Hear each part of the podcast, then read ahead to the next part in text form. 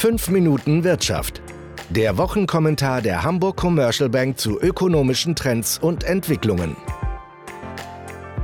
Die US-Notenbank sieht Parallelen zu der Finanzmarktkrise von 2008. Vor allem im Unternehmenssektor wittert die Fed versteckte Risiken und gefährliche Klippen.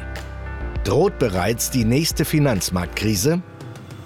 Herzlich willkommen zur neuen Podcast-Ausgabe von 5 Minuten Wirtschaft mit Chefvolkswirt Cyrus Della Rubia.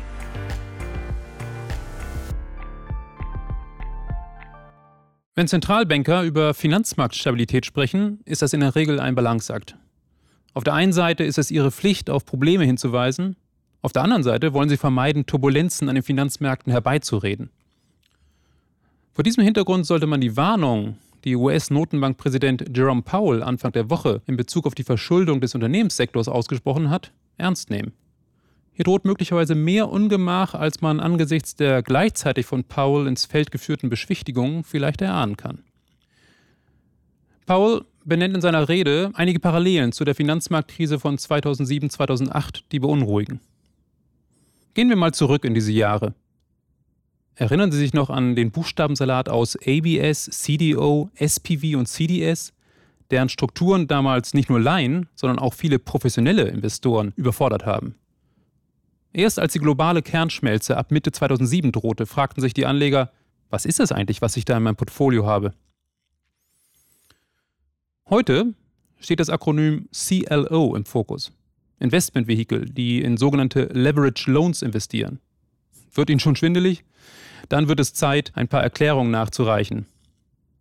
Bleiben wir zunächst bei den Leverage Loans. Das sind Kredite, die an Unternehmen ausgereicht werden, die überdurchschnittlich hoch verschuldet sind. Es handelt sich also um relativ riskante Darlehen, die dafür allerdings auch einen lukrativen Zins tragen.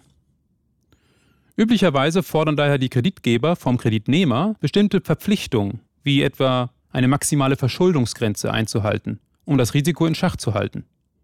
Der intensive Wettbewerb hat in den letzten Jahren aber dazu geführt, dass bei 80 Prozent der Kreditnehmer derartige Kreditklauseln gar nicht mehr durchgesetzt werden konnten.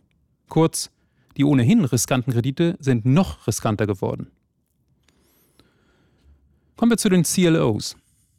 Die Abkürzung steht für Collateralized Loan Obligation und beschreibt Investmentvehikel, die aktiv unterschiedliche Kredite verwalten.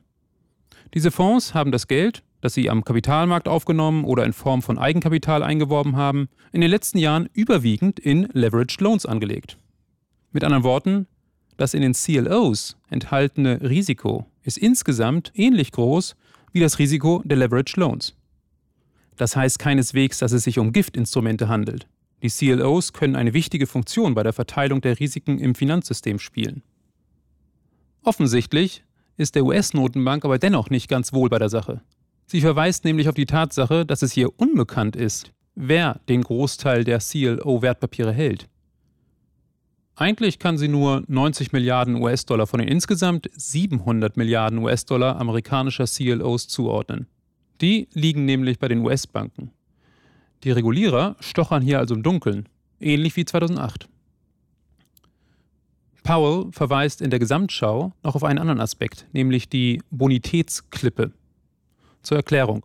Ganz grob kann man die Bonität von Unternehmen in Investment Grade Rating und Nicht Investment Grade Rating unterscheiden. Bei Firmen mit einem Nicht Investment Grade Rating ist das Risiko eines Zahlungsausfalls relativ hoch. Vielen institutionellen Investoren ist es verboten, Anleihen dieser Unternehmen zu halten.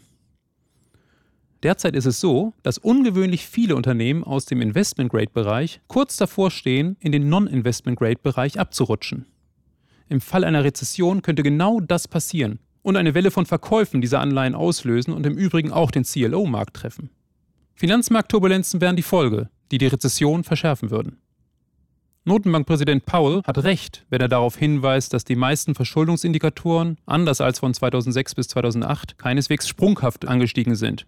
Die Banken heute deutlich besser kapitalisiert und die Regulierer insgesamt wachsamer sind als 2008 und den Jahren davor.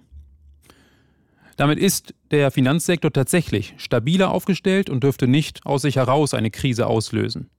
Gleichzeitig macht Paul aber auch klar, dass es einige offene Flanken gibt, die im Fall eines konjunkturellen Abschwungs die Stabilität des Finanzsystems ernsthaft gefährden würden. Das Problem, Der nächste Konjunktureinbruch wird irgendwann kommen. Man darf gespannt sein, wie Paul in diesem Fall den Balanceakt zwischen Warnung und Beruhigung meistert. Das war 5 Minuten Wirtschaft, der Wochenkommentar der Hamburg Commercial Bank mit Cyrus Della Rubia.